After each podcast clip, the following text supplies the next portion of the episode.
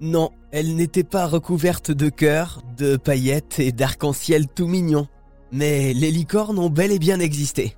Elles ressemblaient plutôt à un genre de rhinocéros avec une seule corne. Un peu moins gracieux que ce qu'on imaginait. Et des scientifiques viennent de dater des fossiles de ces licornes sibériennes.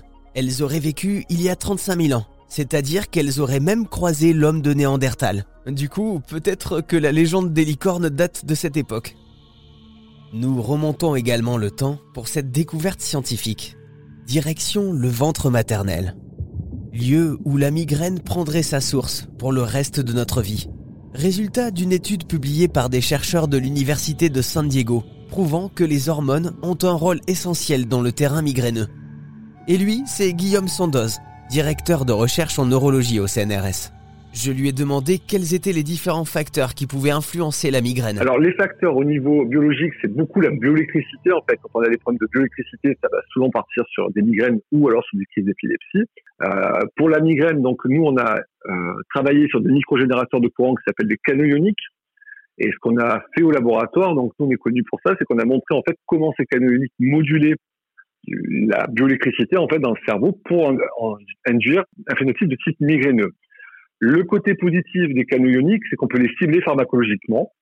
Et donc, ça veut dire que si on peut les cibler pharmacologiquement, ça veut dire qu'on peut agir dessus sur l'activité de ces canaux pour moduler leurs leur, leur propriétés et revenir sur une activité électrique euh, normale et donc réduire, les, les, réduire le phénotype migraineux. Et alors, d'après vos recherches, il y aurait aussi de la génétique hein, qui entre en jeu. Oui, des modifications génétiques. Donc, il y a plusieurs gènes qui ont été montrés pour être impliqués dans des, des migraines.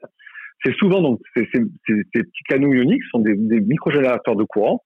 Et en fait, alors toutes les mutations qui avaient été trouvées jusqu'à présent étaient, euh, étaient pas en fait ne généraient pas des migraines simples.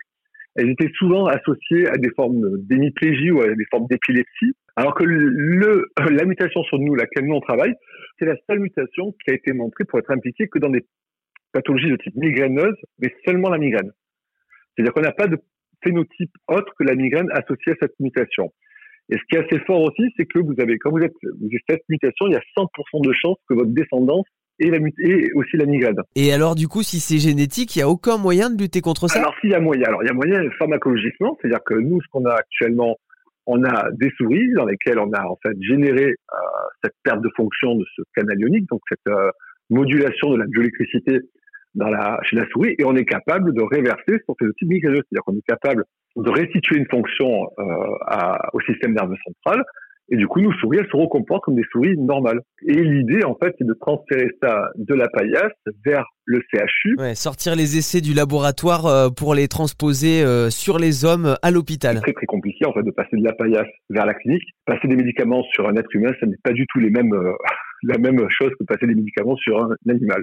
Les, euh, et dans l'autorisation, c'est assez compliqué.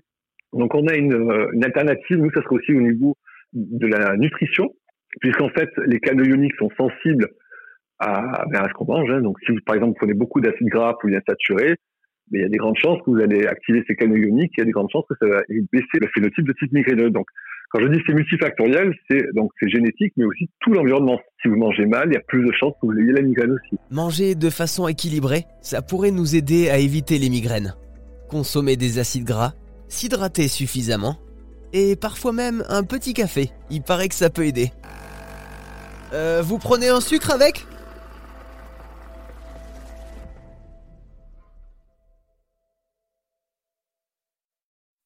Ça vous a plu?